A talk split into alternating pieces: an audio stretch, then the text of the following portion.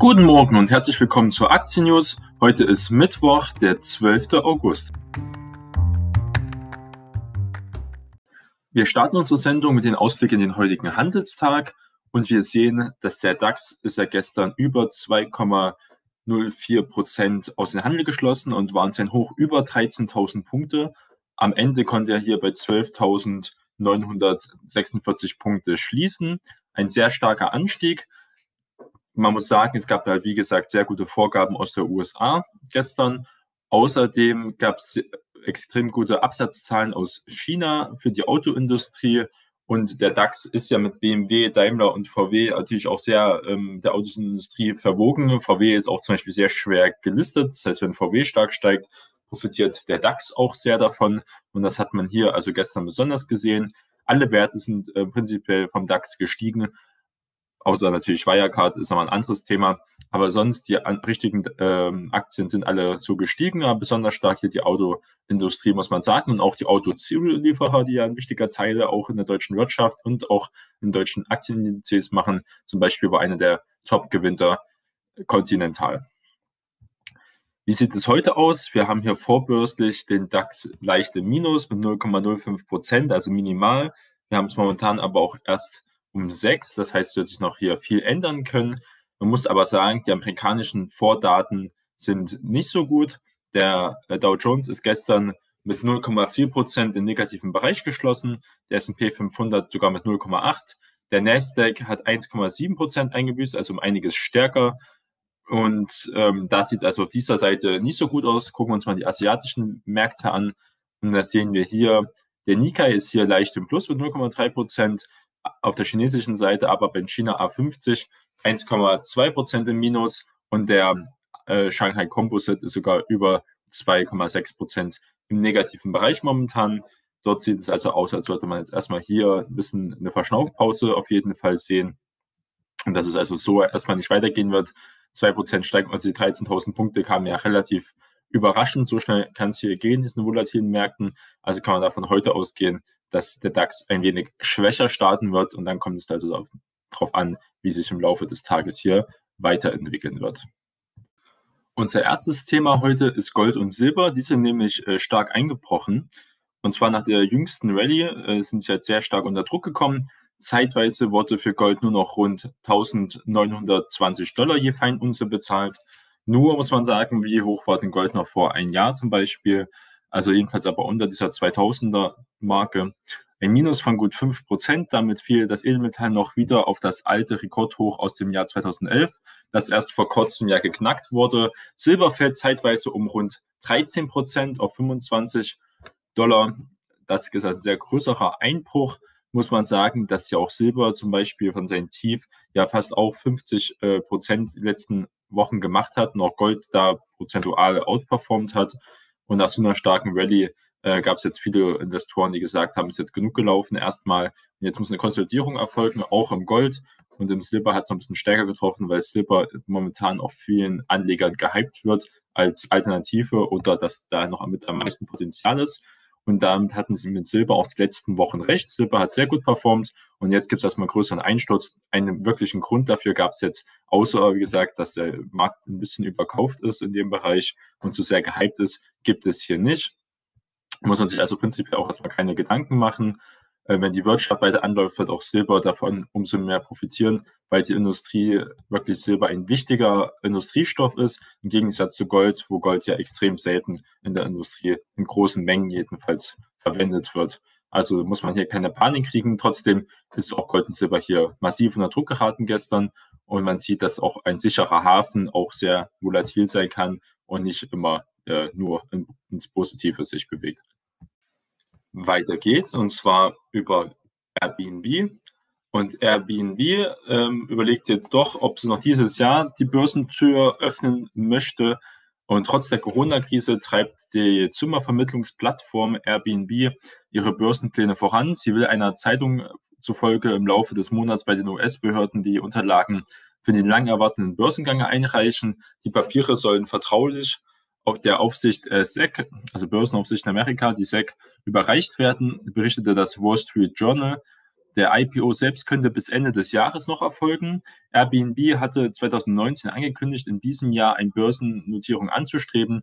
Das war aber vor der Corona-Pandemie, die Airbnb stark belastete. Im Höhepunkt hatte Airbnb einen Rückgang von 80 Prozent der Umsätze, also extrem hoch muss man sagen. Aber Airbnb, wenn man Leuten redet, wenn man draußen in der Welt ist, wenn man reisen geht, jedenfalls unter jungen Menschen, aber auch immer mehr Erwachsene, merkt man, oder Ältere besser gesagt, ist es so, dass Airbnb sehr, sehr beliebt ist.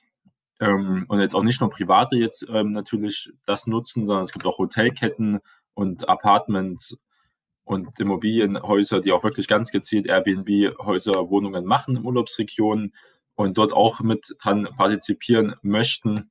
Und prinzipiell wäre das sehr, sehr interessant. Airbnb, glaube ich, ist auch den Anlegern, könnte sehr beliebt werden. Wobei es halt gesagt, momentan auch in der Corona-Krise gedämpft ist. Womöglich wird dann der Ausgabepreis nicht so hoch. Es könnte sich also hier in der Zukunft wirklich lohnen, wenn man dran glaubt, dass die Leute wieder reisen gehen, dass die Leute auch wieder individuell reisen gehen, also nicht pauschal reisen. Ähm, das könnte man dagegen argumentieren. In der Corona-Krise war es ja problematisch, zum Beispiel so Einzelreisen äh, zu stornieren. Also bei Airbnb war das prinzipiell so kein Problem. Man musste meistens immer nur eine Nacht zahlen. Die restlichen Nächte wurden dann äh, kostenlos storniert zum Beispiel. Oder wie gesagt, wenn man die eine Nacht abzieht, muss man meistens bezahlen. Je nachdem, wann man storniert hat, da kommt das drauf an. Und ähm, der Vorteil von so Pauschalreisen ist ja, dass man da keinen Ärger hat mit dem Rücktritt auch. Oder auch mit der Stornierung kann man es relativ vielleicht äh, durchziehen, auch in der Corona-Zeit. Ähm, das ist so hier der Vorteil. Aber wenn man glaub, dieser Trend geht immer mehr zum eigenen Buchen, dass diese großen Tourismuskonzerne hier nicht mehr, dass die Leute lieber individuell und spontan auch äh, sich Sachen buchen wollen und bei Menschen wohnen wollen, eine andere Art von Urlaub erleben wollen, dann ist äh, wahrscheinlich Airbnb sehr interessant. Da kann man sich also vielleicht dieses Jahr oder vielleicht Anfang nächstes Jahr darauf freuen. Eine ganz neue Nachricht ist, dass nicht nur Apple jetzt einen Aktiensplit macht, sondern auch Tesla plant den ersten Aktiensplit in äh, der Geschichte von diesen ähm, elektronischen äh, Autohersteller, muss man sagen. Und zwar als jedenfalls als öffentliche äh, Unternehmen. Haben davor schon immer Aktiensplits gemacht, es war noch damals, bevor die an die Börse gekommen sind. Und das ist natürlich kein ganz unerwarteter Move, muss man sagen. Und zwar muss man diese große Bewertung von Tesla sehen. Tesla ist in Euro momentan bei 1187,20 Euro. Das ist eine sehr, sehr hohe Bewertung. Es hat die größte Börsenbewertung von allen ähm, Autounternehmen. Viele sagen, Tesla ist ja nicht nur Auto, das ist ja alles Mögliche. Da gehört noch Solarstrom dazu und andere Erfindungen, alles rund um Elon Musk natürlich. Und das ist nicht nur eine Car Company, sondern das ist halt auch eine Art IT-Unternehmen. Das äh, könnte man so auslegen mit der Software, die Tesla ja hat, die sehr, sehr weit äh, fortgeschritten ist von den anderen Autoherstellern. Ähm, trotzdem ist die Wertung extrem hoch, muss man sagen. Ähm, mit der, also jedenfalls mit den Umsätzen so nicht vergleichbar. Man muss ja wirklich starke Wachstumszahlen bringen, damit man in diese große Bewertung reinwächst. Und bei diesen großen Preisen sind auch viele Leute abgeschreckt, diese Aktie überhaupt äh, zu kaufen. Und jetzt machen sie auch wieder diesen psychologischen äh, Effekt.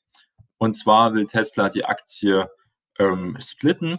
Das heißt, eine Aktie wird geteilt und zwar durch fünf. Ähm, und also kriegt man, wenn man eine Tesla-Aktie hat hier für 1187,20 Euro kriegt man dann fünf Tesla-Aktien statt der einen einen Wert von 237,40 Euro. Also hier unter 300 Euro werden die Aktien dann wahrscheinlich ausgegeben, wenn der Kurs äh, weiter so etwa bleibt. Ähm, das kann sein, dass wieder viel mehr junge Leute auch sich eine ganze Tesla-Aktie hier dann ins Depot kaufen, was jetzt hier bei diesen Tausender-Marken sehr unwahrscheinlich ist. Heutzutage kaufen auch viele Teilaktien, muss man sagen. Ob das jetzt noch so groß relevant ist. Aber es gibt immer noch viele, die kaufen nur Einzelaktien, also dann komplett die Aktie. Und das ist hier bei so einer hohen bewertenden Aktie nicht so oft der Fall. Und deswegen ist hier ein Aktiensplit sehr äh, interessant. Tesla-Chef äh, hat damit viel richtig gemacht, wenn das so durchgezogen wird. Und ich glaube, dass es auch viele Leute gibt, die wirklich sich davon beeindrucken lassen, Tesla bei 200 Euro zu kaufen wieder, ähm, dass das die Chance wäre. Die Bewertung ist ja immer noch genauso hoch, auch bei 200 Euro. Das ist aber psychologisch ganz, ganz wichtig.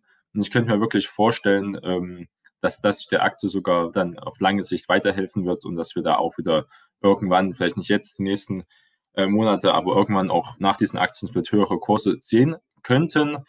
Äh, man muss sich überlegen, damals vor ein Jahr, vor ein Jahr und zwar genau, gucken wir uns mal an. Wir haben heute ja den 12. August und am 12. August stand Tesla bei 210 Euro. Momentan, wie gesagt, ja bei äh, über 1180 Euro. Also unglaublicher Anstieg und jetzt diesen Aktienschritt zu machen, um etwa wieder von den Zahlen her aufs Niveau zu kommen wie vom letzten Jahr, ist unglaublich. Da macht Tesla ähm, viel richtig und ich glaube, das wird auch von der Börse gut aufgenommen werden. Und das, wann soll es passieren? Ähm, es soll, wie es aussieht, am 21. August passieren. Das soll also jeder, der eine Aktie hält von Tesla, soll dann äh, vier weitere bekommen. Und ähm, das wird dann der Nasdaq auch berücksichtigt dann. Und dann der Trading Split ist dann wirklich, also angepasst ist es dann alles am 31. August. Das heißt, wir können am 1. September dann sehen, wie sich das alles auswirken wird. Und das wird wirklich spannend. Der, der, die Aktie reagierte erstmal stark auf diese Ankündigung. Sie ist über 7% gestiegen. Ähm, after äh, Trading, also hier nach den Kursen, wurde das angekündigt. Und da kann man also gucken, dass auch heute Tesla wird auch heute wieder, also hier einer der Gewinner des Tages sein, weil dieser Schritt für Tesla besonders sinnvoll ist. Für, für Apple macht das ja relativ regelmäßig. Für Apple ist das auch immer eine gute Sache, aber besonders für Tesla, weil Tesla ist wirklich ein Hype-Objekt und der Hype, auch besonders bei jungen Leuten, äh, für die Zukunft. Und da kann man nur sagen, dass man hier viel mehr Leute, wahrscheinlich auch kleinere Anleger, damit noch überzeugen kann, in so ein, sage ich mal, hochbewertetes und teures Unternehmen zu investieren. Da kann man auf jeden Fall davon ausgehen, dass hier ähm, die richtige Entscheidung getroffen wurde.